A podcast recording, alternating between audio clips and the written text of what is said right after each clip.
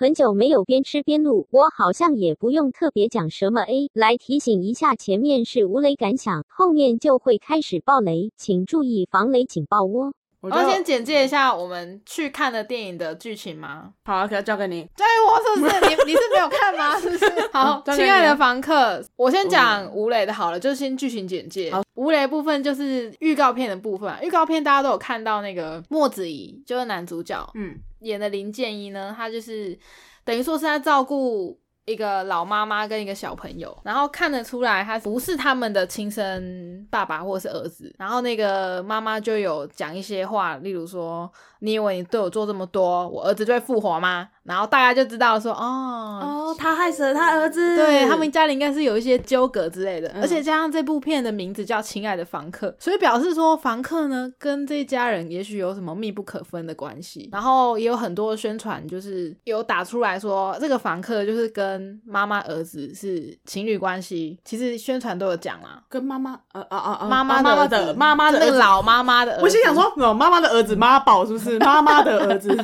跟陈淑芳这个演员，对啊他的儿子，啊，那个阿姨的名字叫什么啊？就讲阿嬷好了。啊，也没有其他阿嬷了啊，整部片就他一个阿嬷啊，好，就一个阿嬷，里面就一个阿嬷。就一个阿嬷。对啊，预告其实就在这边透露给观众的讯息就差不多这样，差不多就这样子了。好，要先来一个无类影评吗？五类影评。好，来啊，从评分开始好了。哦，评分开始对是？倒序。哦，好，OK OK，好，我先。提醒你一下，《消失的情人节》大概四点二、四点三。对，消失的情人节我只给四点二、四点三，我们差不多是这样，满分五分啊。满分五分。嗯，对好，我给吧？我先给。你先给，先给。亲爱的房客分给分的话，大概啊，那怎么办？紧显张喽。显得好像我很吝啬一样。关系，因为《消失的情人节》已经要下档了嘛，所以下档了吗？就有一些地方可能有一场两场，像那个喜乐时代那种，可能还有吧。哦，所以如果真的要评的话，大家啊，反正嗯也看不到啦，随便。啦，随便啦。我想一下哦嗯，亲爱的房客满分五分，我应该会给。啊，消失的前景我给四点二，是不是？对，很 难是不是？还是你要修改上次的分数？来不及了。亲爱的房客，我应该会给三点六七分。哦，哎、其实我应该也是给这个分数、欸。你烦了，你根本就是抄我的答案。我本来想说大概三点八，可是我又想说可能要看你的数据去修正，不然什么意思嘛？就是抄我答案嘛。好像我三点八，你三点六七嘛，对不对？我都已经给到小数点后面第二位了，你还要跟我讲说，哦，我跟你差不多，我的气！差不多啊，三点八啊。三点八跟三点六七中间还是有差，好不好？好，差这个小段落，为什么呢？哈为什么我哪知道啊？为什么你会觉得跟《消失的情人节》还是有一点落差？因为消失的情人节太强了。哦，哎、他是《亲爱的房客》那个票房，他才上映第一个礼拜就破千万嘞，对啊，真的是，我觉得好像是主题，是不是？台湾民众比较喜欢看这种沉重的议题啊。呃可能是吧。对啊，像《消失的情人节》算是温馨喜剧吧。没有，因为消失的情人节它就是预告太烂了。哦，对，他预告看完，大家会不知道他就是在干嘛，对，就觉得说他正在冲三小，然后而且他同档期有感觉很类似的，就是在讲爱情的，哦又有可不可以你也刚好喜欢我，对对对哦对瓜分掉了，是不是？后面又有刻在心底的名字，他就在卡在一个很奇怪的位置，然后消失的情人节又不是在情人节上档，哦，对，就奇奇怪怪啊！大家会觉得他是跟打喷嚏一样的被延后之类的吗？我不知道啦。对，总算他票房很差。好，那你要先讲吗？就是我先讲你觉得感想、嗯，心得，以及嗯，为什么你觉得可能没有到这个分数？亲爱的房客也不是说他看完心情会不好，因为他其实主题跟家对跟家比较有关关系。我对我对家的议题比较没什么感觉，哦。然后所以我看完嗯。就是、我其实看这整部片很多段落我都有觉得很鼻酸的时候，呃，所以我觉得他不会说没有打动人，对，对，但是他的。对我来讲，他的情绪可能没有多到会让我就直接眼泪溃堤的那种程度，哦，对我就觉得 鼻水鼻子好酸，得 就鼻子踩到柠檬，就鼻子吸到柠檬汁，是不是？哦还是会吸回去，就没有流出来。鼻子酸酸的这样子。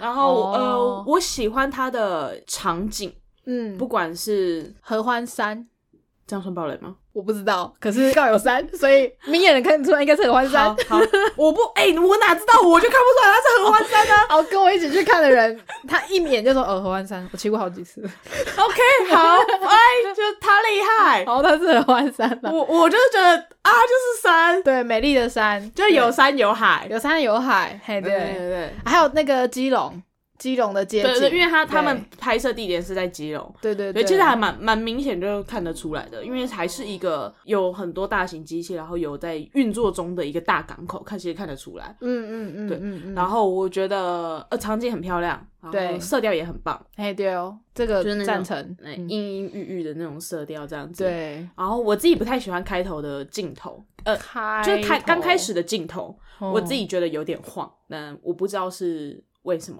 哦我必要必须要说，我这部片是找荔枝一起看的，哦，所以长出啊，这就合欢山是荔枝，对，然后就是因为它，我可能本来哭得出来的地方，就全部都吸回去，建议你二刷啊，二刷，这很。难呢、目前上映中，这部片是我拿到免费的观影资格，嗯。然后我就东找西找，发现可能有办法跟我一起看的台北人呢，都刚好没空，然后我就问了一下荔枝，然后就嗯，哎、好像可以耶，他嗯。我就找他一起看。他是那种不是整场电影会一直讲话的人啊，嗯，只是到某一些关键时刻他会有一点动作，知道吗？有有点躁动，你你就觉得他可能有话要说了，然后会给一些小小的，例如说男主角在骑车的时候，他说：“哎，那台车我知道。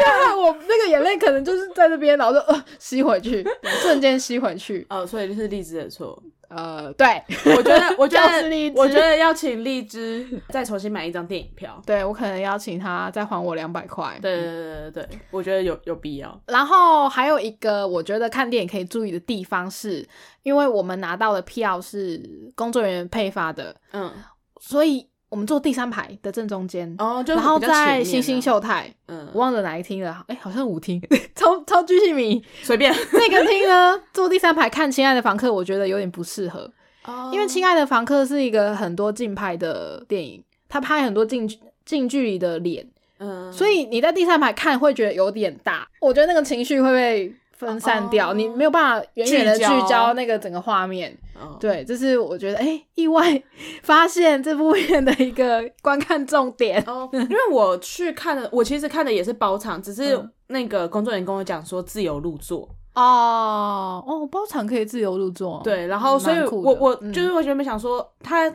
我的票上面还是有那个号码，我原嗯本想说要去做我那个号码，然后就发现哎被坐走了，所以我就是一直往哦，往那个往后边走这样子，嗯嗯嗯然后就嗯挑了一个边边角角落的位置坐下来。边缘的角落，对，然后就坐下来发现，就对，就像你说的，因为它会有很多一些特写，然后包含其实它有一些远景在拍，就是空拍山的画面的时候，嗯其实真的是坐远一点会比较好。对对对，就建议大家坐到中间以后的位置啊。对对对对对对以嗯，因为以前我也是比较习惯坐前面的人，哦，是因为身高的关系吗？没有，我喜欢那个荧幕大概在我眼周旁边，会快要 就是刚好荧幕的感觉。对对对，再大一点也没关系。自以为看 VR，并没有，只是我的习惯而已。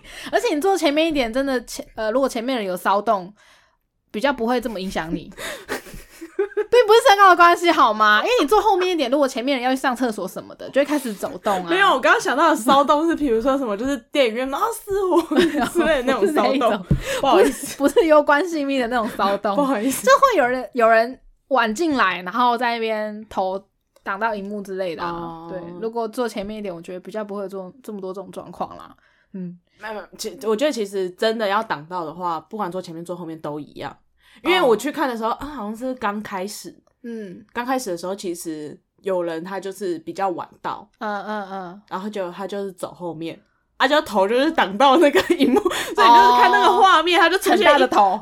也没有到很大，但是下面就是一个小角落，然后就嗯黑黑的，然后这边移动。对我真的是很不喜欢头哎、就每次就好不容易赶上，然后还是很多头可能在十分钟后进来，我觉得啊呃高低起伏，起起很烦。对，就是这样。OK，对，好，那你为什么给三点八？我其实蛮喜欢家人的议题的，我觉得他处理的也蛮好的，然后也蛮鼻酸的。可是荔枝啊，都荔枝的错、啊。哦，对啊，他可能就把两分扣掉了吧之类的。哦，我后来发现这部片其实蛮多剪掉的片段的，就是在很多漏网镜头。对，在他们的粉丝专业有公布，我发现那些如果有加进去，我可能会更觉得有连贯一点，所以应该是剪接的关系。哦我觉得剪接如果在有多一点讯息的话，那个情绪堆叠会比较厉害。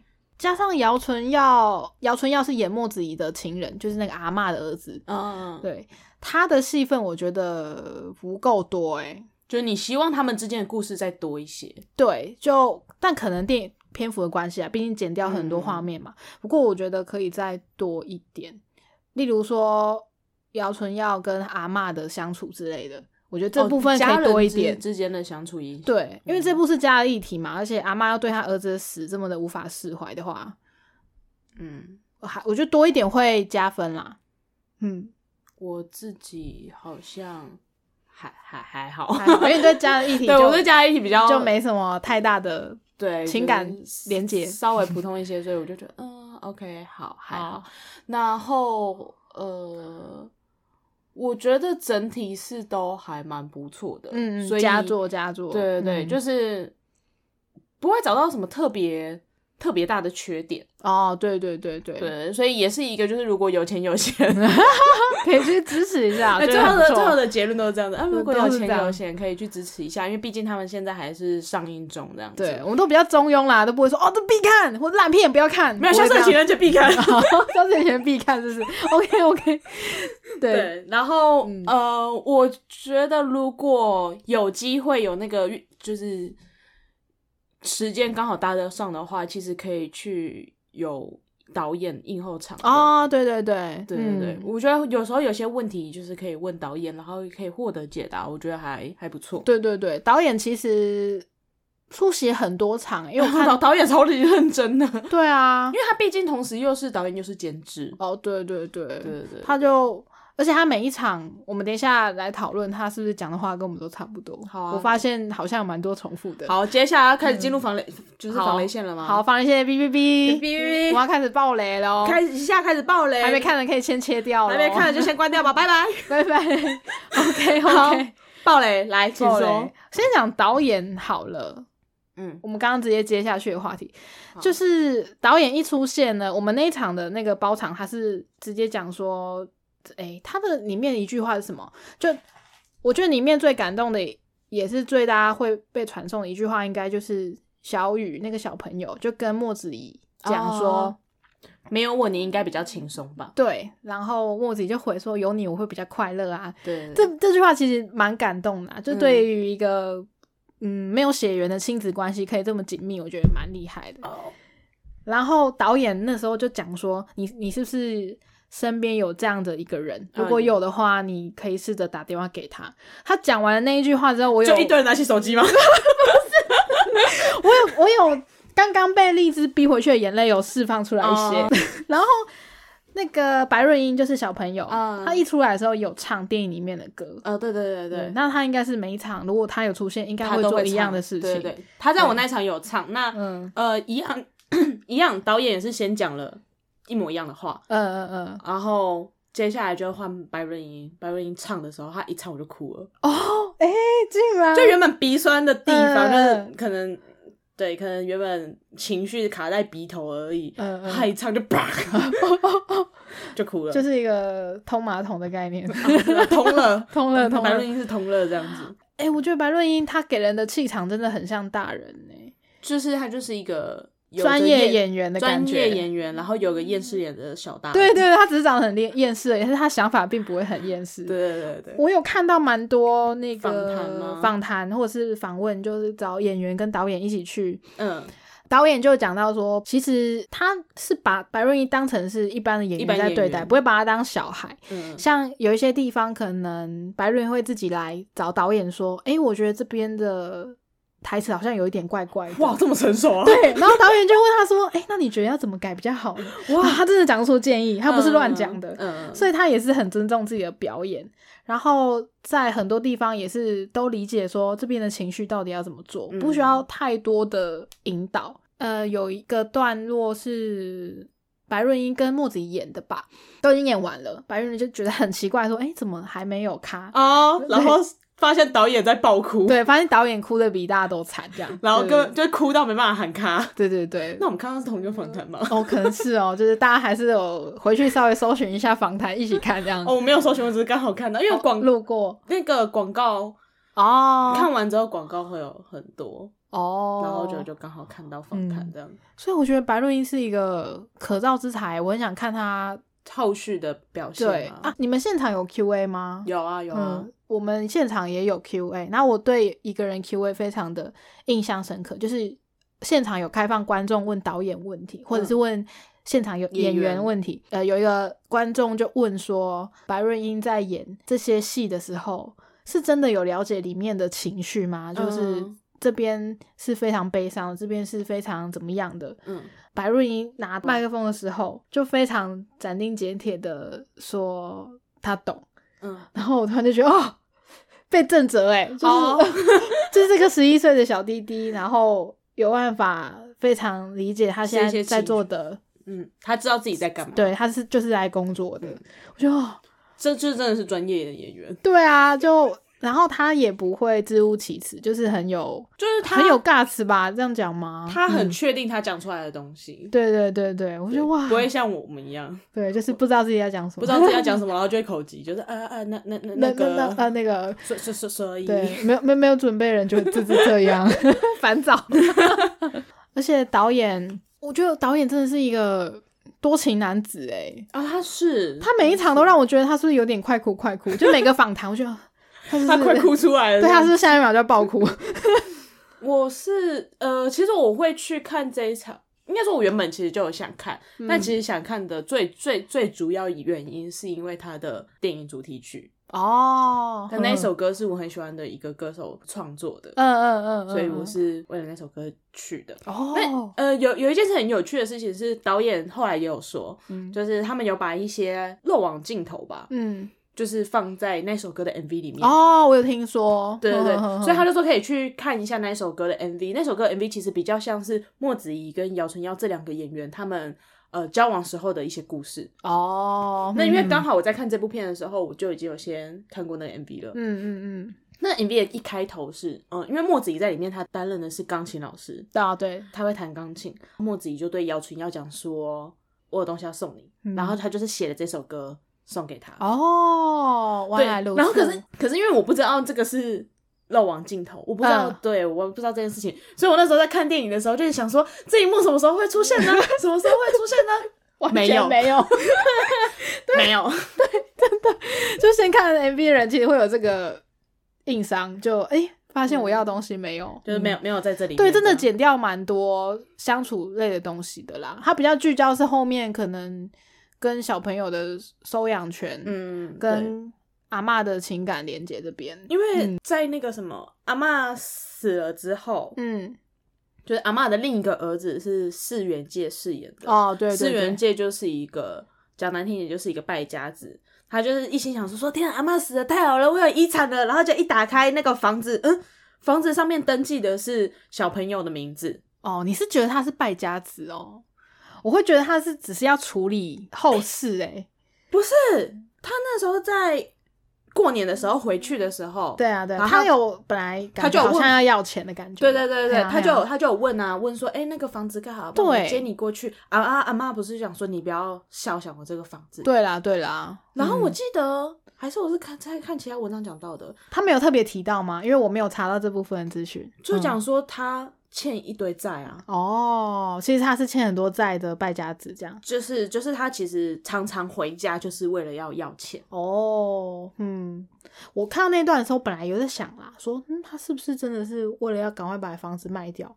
然后我后来边看又边想说，嗯，还是他只是觉得，嗯，这个人真的怪怪的，是不是想要把他们家弄得分崩离析可是之类的？可是我觉得，嗯，嗯，假设说嗯他并没有贪图就是那个财产的话，嗯。就可能只是想处理，那他只要打开来看到说，哦，那这个房子是在优于，也就是白瑞英的名下，嗯，就至少就是放心了嘛。哦，就是在自己家人中，可是你看他后半段，他不断的一直哦，因为他再加上他后来发现了墨子怡这个角色，也就是建一，嗯，收养了收养了小雨，，嗯对对对，所以他就一直不断地就跟他洗脑讲说，呃，建一是坏人，他、嗯。他就是要拆散我们家，他就是要掏光我们家的钱。嗯嗯嗯嗯，对，嗯可是我觉得如果就假设他是一个正向的心态的话，他可嗯。能大可以直接去找建议谈。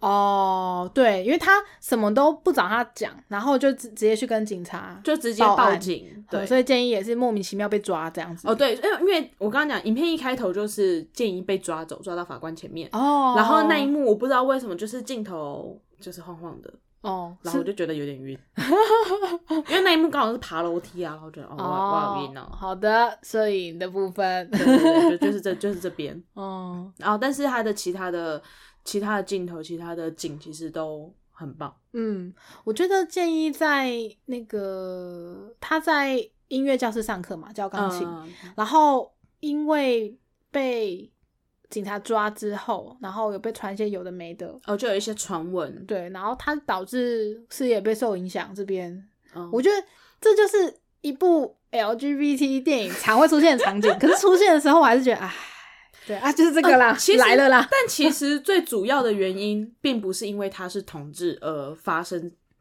而发生就是他那个时候工作受影响，是他原本教的是一个男学生，嗯就他到教室的时候，发现那个男学生被另外一个女老师教，嗯然后那个嗯男学生的妈妈就是用一种不想跟他讲话，用一种异样眼光看着他，嗯对，然后。我在猜测，我自己的猜测，并不是因为他是同志的关系，真的吗？是嗯因为他收养忧郁，哦，有他是同志哦又收养他是恋童癖这样，对，因为那个时候、嗯包含世元界这个角色，也就是那个阿妈的二儿子，他也不断的就一直讲说，你看他就是就是他就说他是同志，然后他又嗯。说有忧郁，然后他说又对你这么好，对。是不是想干嘛？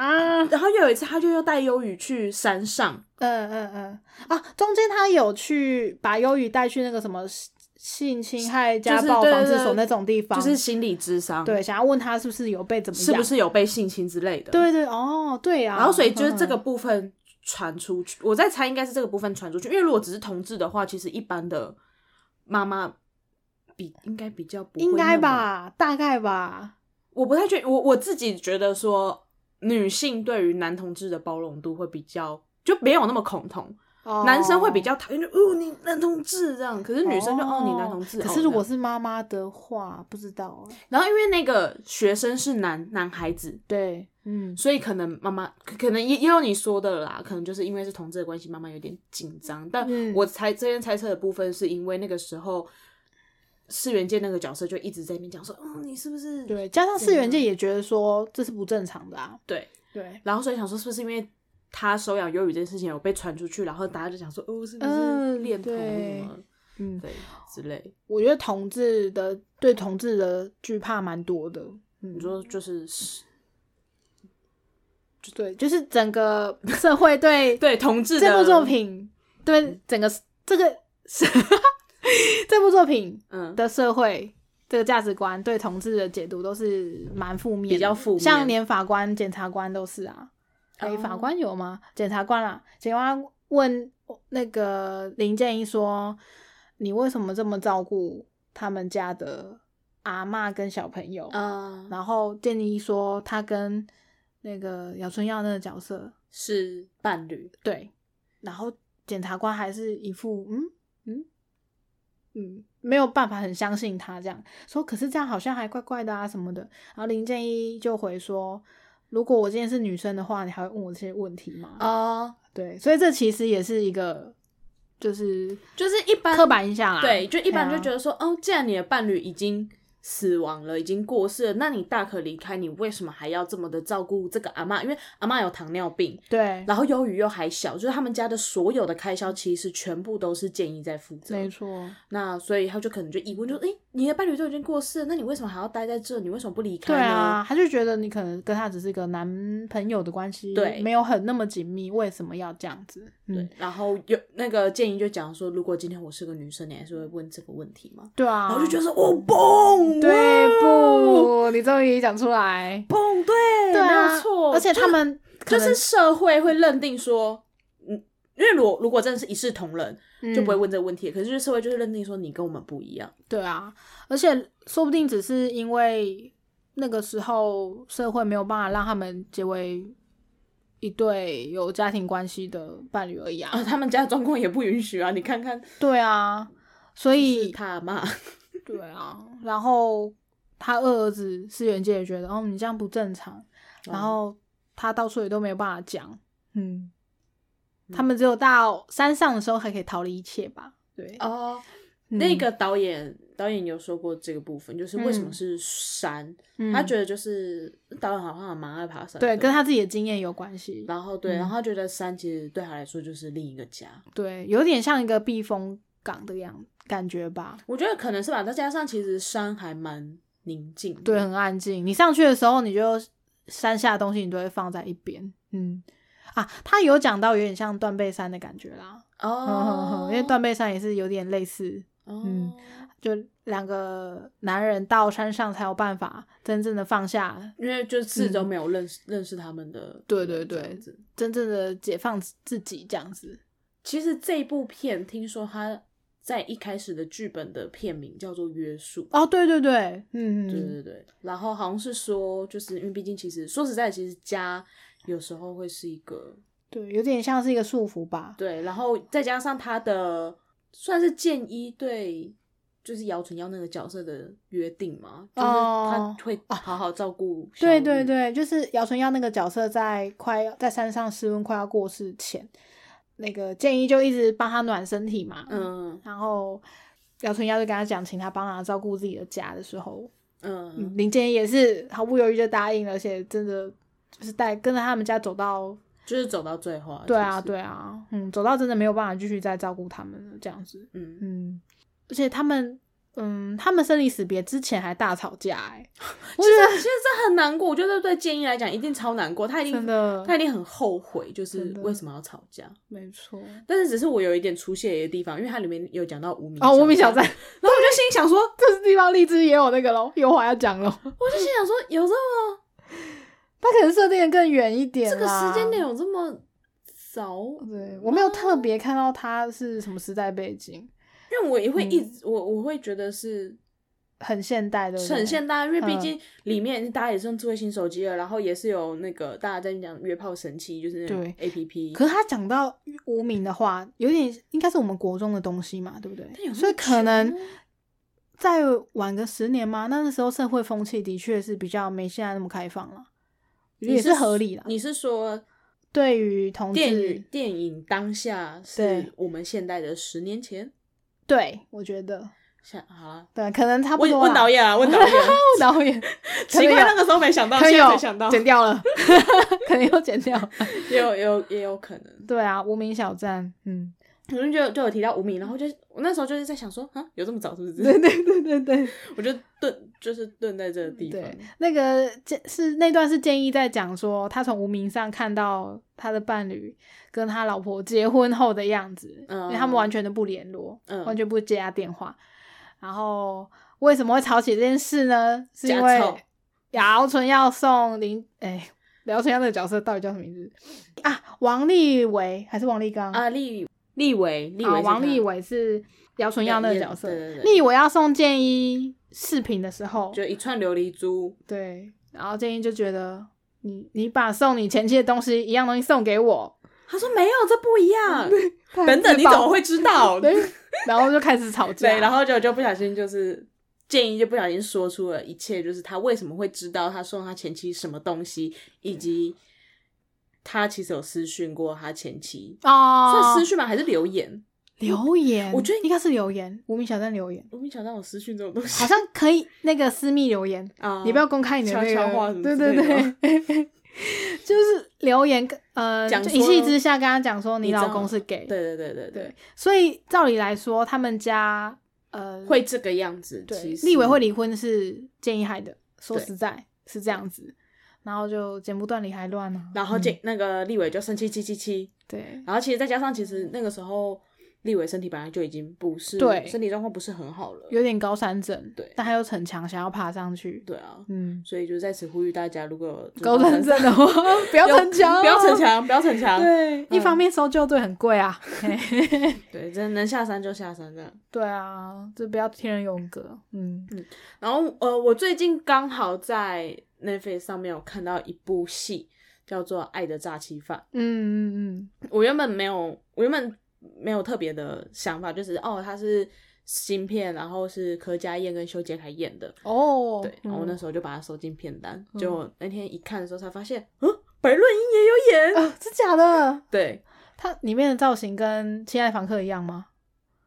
小朋友嘛，都长那样 可是白润一现在在外面宣传的造型是卷发，哦我觉得蛮可爱的。对，嗯没有啦，没有没有那么潮，就是他在 电影里面大概就是那个样子。哦，然后演哦，很有趣的事情是，他在这部里这一部电影里面也是被收养的，根 收养专家，对被收养专家，根本就是被收养专家，到处被收养。我那时候在看这，因为那时候我已经看完《亲爱的房客》，嗯然后在看这部电影的时候，然后就发现，哦，他是被收养又被的，收养了，我忍不住笑出来，你知道吗？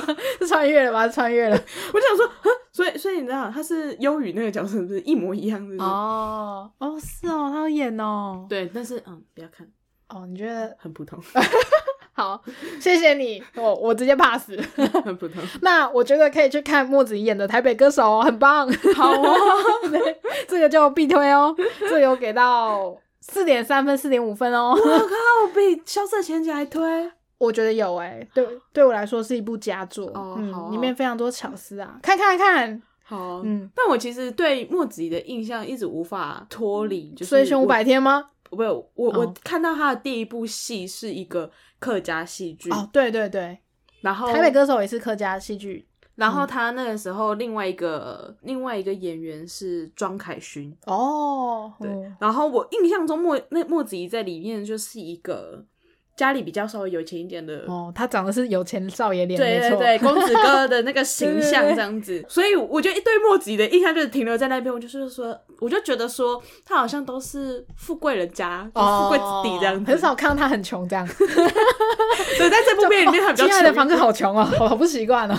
可是他就算穷穷的，可是看起来还是一副呃小生，书书香很浓的小生他是生。钢琴老师，，对，就可是追凶五百天，好像他是一个非常疯狂的 杀人犯吗？杀人犯吗？好像只是有一些精神非常混乱的一个侦探还是警察吧？对我记得，嗯，然后我真的觉得莫子怡的演技真的是大家公认的，都对公认的就是好。没错。他在这部里面的整个的情绪都还蛮，嗯，我不知道是不是因为他的就是同志这个身份在社会上还是稍微有一点压抑的，所以他的嗯情绪其实都还蛮压抑的，但你又感觉得到，哦，对对对，对又不会让你一次就是嘣的爆炸开这样。唯一比较激情的就是他那时候约炮的那一幕，哦，对，哇，你知道就是约炮那一幕，然后直接屁屁出来，我就哇。哦，对，就哎屁屁哦，原来有屁屁可以看，我没有，本来没有打算说，哎，哦，原来有激情的对东西可以对，看，其实我内心完全没有设定说这里面会有激情戏，因为像刻在你心里的名字就一定会有激情戏，我觉哦得啊，对，有出现不意外。但我原本以为这个就是一个非常家庭意义沉重的同志，对对对对嗯对，然后就没想到屁屁对，就啊，哎、哦，原来有啊！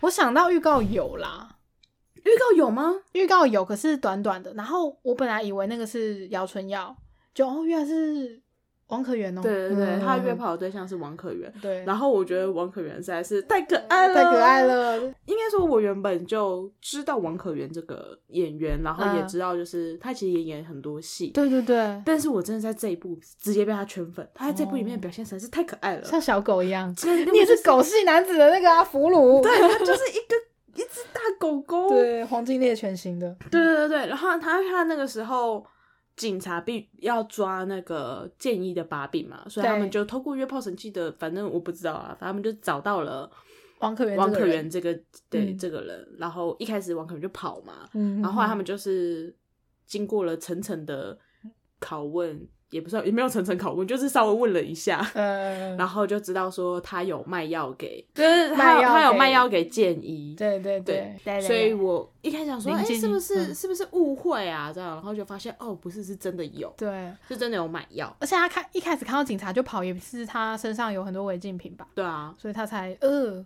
就是筋怕被抓筋酸这样子对。对，然后嗯、呃但建议买药其实是因为阿妈一直喊痛，嗯，然后阿妈那个止痛药就是越吃越多，越吃越重，对啊，吃到就是医医院的药也都没用了，没用，止不住她的痛了。嗯，所以她才想说要去找那个王可元那个角色，他叫做 Eric 有世轩，对，你这个然记得，好的，呃迷妹迷。妹。记得，好，然后，然后他就找他买药，先不晓得为什么他知道有世璇有药，呃，对，对，总之有世璇就弄了药给他，但他给他的时候，他就讲说你要的我没有，但这个有同样的效果，嗯嗯，然后好像就嗯，是给他比较强一点的对对对，算也是止痛药。嗯。然后他那时候 Eric 就是有世璇，他有叮咛建议嗯说，哎、这个药效很强，如果你要给老人家使用的话，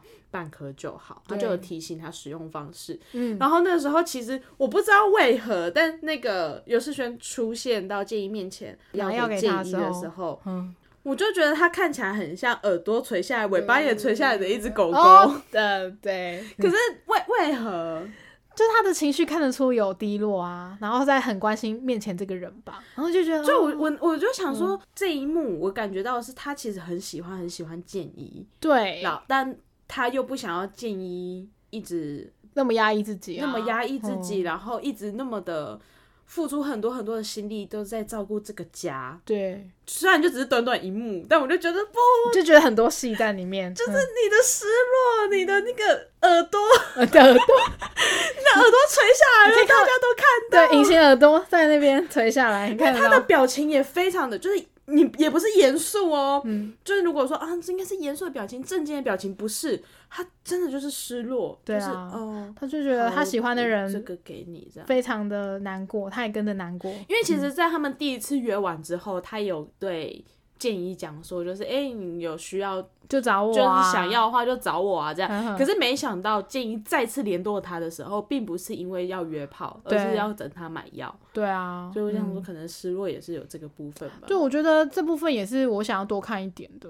因为建议呃约炮这件事情，我觉得以他的这个角色的就有点突如其来，对？我就如果没有多一点铺陈，会觉得哎、诶哦有点多嘞，嗯，嗯，对他可能就利用办案的这种角度，所以切的很快吧。可可，能而且警察那边一开始也会把这个人会设定成一个比较有意图的人，所以嗯对他来说也比较不会有这么多体谅。然后那个药，我觉得真的是后面很难过。哦，真的是哭哎，因为其实阿嬷会死掉是因为吃了那个药吃过量，药，对。啊，因为那个药是他当时在喂药的时候是白润英是小雨去喂的，对，而且小雨也知道那个药放在哪，太精明了。因为他有看到，哦，他有看到是不是？我以为他只是感觉到后面往那个林建一有在放东西，因为建一拿药回来之后，他就想说到底要放哪。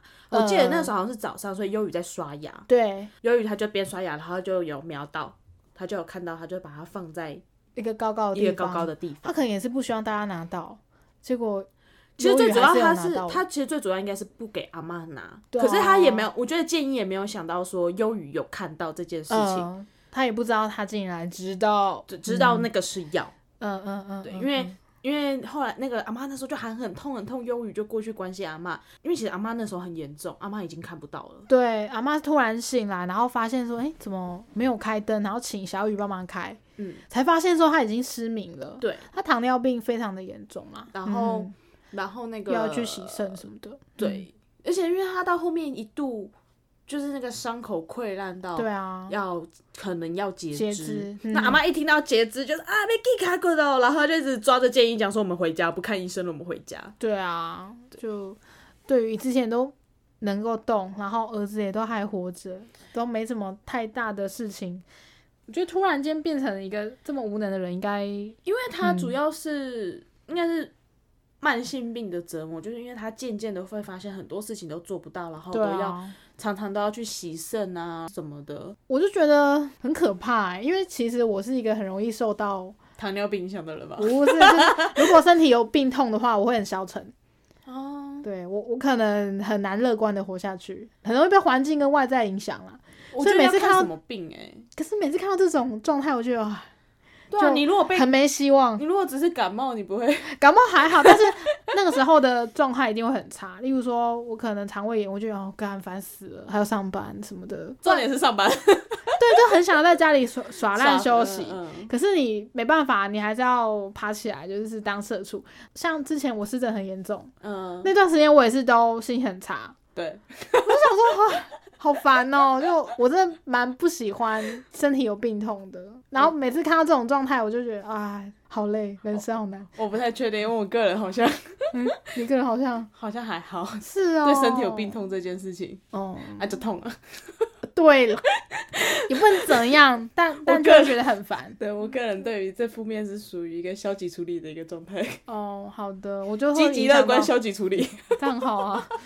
这样你可以哦，记卡骨的哦，记啊，无得啊，给卡过啊，都爱画 没，无无安啊，怎，给卡过我有迄残障证明会当配无？这样证明很多地方都很优惠。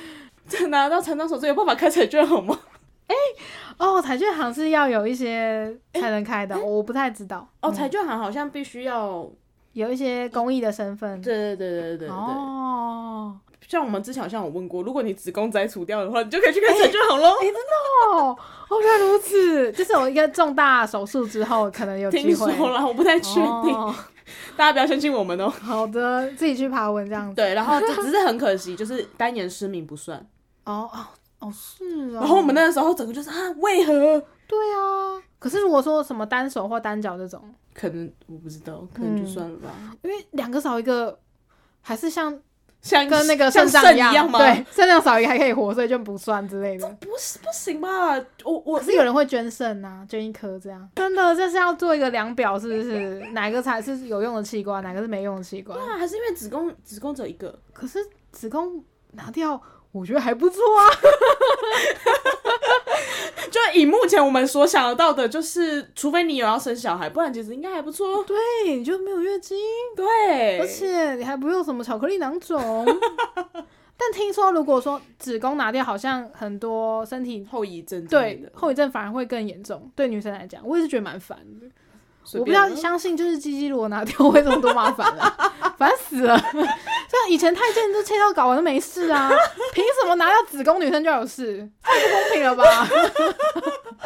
对我最近就是对于子宫这件事非常的生气，就是年纪越来越大，发现那个来的时候身体越来越不舒服了，就觉得烦死了。就每个月都要面对一次，你可以乖乖的吗？哎、你现在每个月会来一次哦？对，我印象中你以前不是三个月来一次对，因为我妈她说他结婚前的确是三个月一次，就的确有这个名词叫季经。一然后就结婚后就每个月来，对，所以你不结婚，我不结婚前就已经正常了，我不知道为什么。以前我还跟大家吹嘘说不错啊，我看我三个月才花一次，就是卫生用品我跟你钱，超省的。我跟你讲啊，就是出一张嘴嘴硬啊。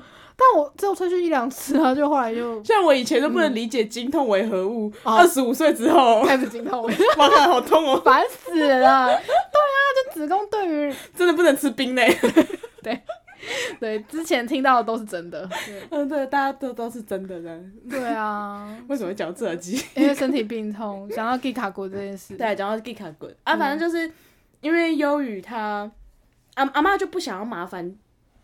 我觉得阿妈应该自己也知道啊，她就不想要麻烦建一，对所以她就跟问忧郁说啊，建一有没有帮我买药？啊，有，那你把药拿来。对，就是只是一个体贴的小动作。忧郁就很乖，然后就咚咚咚的跑着拿了药，咚咚咚，然后就喂阿妈吃一颗，阿妈就说不行啊，不够啊，还要再三颗啊。我就我就觉得啊，就看着阿嬷要走路呃生命的终结点，这个这一幕是令人很痛心的。其实我觉得最、最难过的是应该是忧郁，哦，对，后来隔天就是阿妈就死了嘛，嗯因为嗯用用药过度，然后建议就进去看，忧郁就问建议说，是因为是不是因为我喂阿妈吃药吗？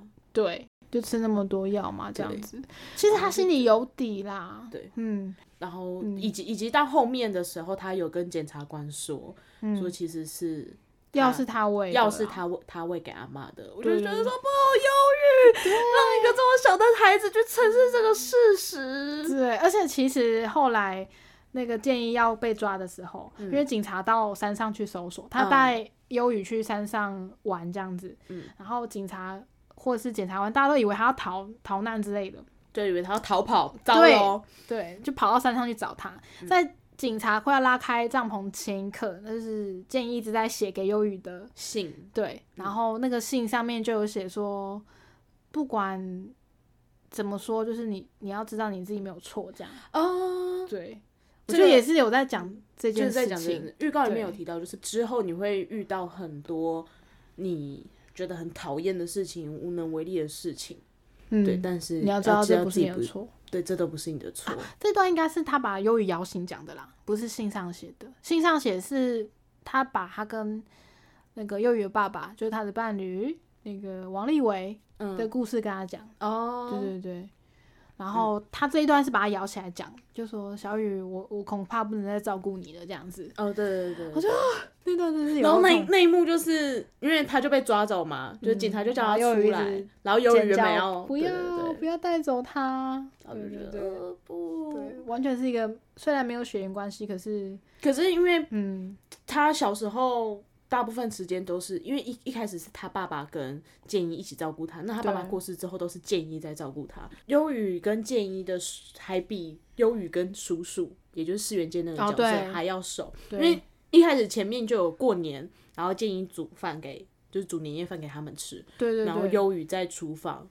就待在建一旁边，建一就说：“哎、你怎么不去找叔叔这样子？”他说我：“我我不要，我跟他又不熟。嗯，对，是因为建一跟他讲说，笨笨的欸，你去叫去叔叔，叫红包拿，对，红包拿，很跳哎，很，因为我觉得很有趣，他拿到红包的时候还在那边看包多少，然后哎，好像蛮多的，就是他是一个很精明的小孩啦，嗯，然后林建一就是一个小媳妇。他从头到尾就是一脸小媳妇，对，不敢违抗打 gay 的感觉，嗯，然后连年夜饭都不敢一起坐下来吃，就是做完就做完饭菜之后，讲说那我先上楼了。对，就觉得啊，真的是小媳妇哎，对嗯，然后那个陈淑芳阿姨啊，嗯，就演阿妈的那个阿姨，嗯哦，她的演技是好到让我觉得。好像真的很痛苦的阿嬷、哦，天了！对啊，哦，那个天啊，真是哦，好像真的、可怕。因为因为其实我觉得有一幕最有趣的事情是，呃，因为其实那个阿嬷到后面，我在猜她有一点点用药成瘾，对对对，她会买电台的药来吃，她就是会一直在那边喊痛，嗯然后要那个建议拿止痛药给他，因为建议会把止痛药藏起来。嗯，不让他吃，他就在那边喊啊，好痛好痛啊！然后建议就去拿药的时候，建议突然愣了一下，转过去就问阿妈说：“你是真的痛吗？” 然后阿妈就呛他说：“不然舔啊是在舔啊假的，是不是啊？”我就干，我就觉得超级好笑，因为那一幕就是阿妈要骗药吃啊。对对，可是也蛮蛮难过，因为其实我阿妈以前也是一个超爱看医生、超爱吃药的人，然后也会这样很痛吗？不会，但是她都觉得吃一次会好，就跟阿就跟戏里面的阿妈是一样的心情，因为我阿妈不太能走路，到后面就是不能走到变成只能躺着啊，嗯，然后也是有听信很多微博，甚至还买了一双鞋子，那双鞋好像一万块吧，就是有一些直销的阿姨来骗他，对、哦我觉得很贱，这种人真的是啊，好哎、两种，哎就有几种选择。我好久没有做这件事了。嗯两种，一种就是你阿妈什么药都吃，嗯人家介绍什么他就吃什么；嗯，另一种是你阿妈打死不吃药，吼、明明就很严重了，怕戏白架。那我觉得还是吃药的好，因为有些药是真的是可以的啊，你如果完全不吃，你身体没办法抵抗，你就真的是比较早走吧。啊，就觉得老人家用药的问题哈，大家可以关心一下自己的家人。我觉得主要是因为阿妈是慢性病，对，她在里面是糖尿病，而且她的脚又因为受伤溃烂，所以有非常立即的痛苦。对，嗯然后因为她那她又贴每次建议帮他换完药之后，她就会叫建议帮他贴那种药膏。哎、但我觉得电台买来的，我很佩服阿嬷哎、因为那个药膏看起来就是那种沙罗巴子那种大块的药膏，它那个溃烂的，对，这样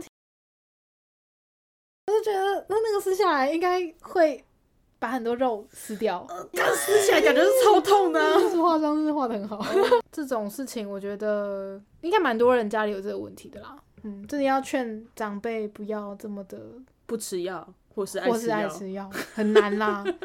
就就我阿妈走之前都是药都是一大堆的，嗯就现在很多老人家的兴趣就是买药吃。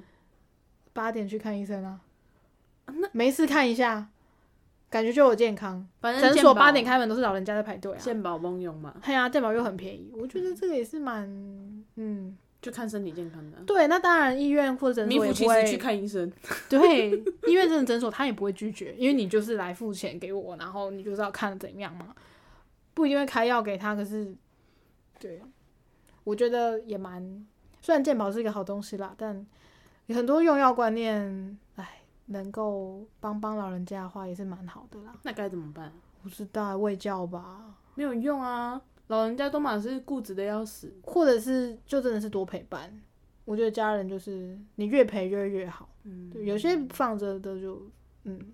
就跟阿妈的那个那个脚一样，放着烂。啊，对啦，这真的蛮难的。我觉得社会长照网了，哦，对啊，因为其实 不对，这部电影其实你真的要讲的话，它也有提，也有跟长长照也有那么一点点的关联。对啊，就是尤其是也还有就是，如果说你的家人他已经到一些病一些病痛的末期了，算末期了，就是到比较严重的部分的时候，嗯，要怎么陪伴他？对他们一定会觉得说：“重要的天啊，这么痛苦，你还不如让我去死。嗯，”那你要怎么做选择？对啊，喂他药吃，对，就就到底呢？所以我觉得其实安 乐死也是一个很棒的，安乐死也是一个很棒的议题。我觉得能够选择的话，我会希望，如果真的得了一个什么微博的绝症，然后医药费又这么大，要给家人带来负担的话，因为我觉得安乐死很棒啊，对啊，那为什么台湾不行？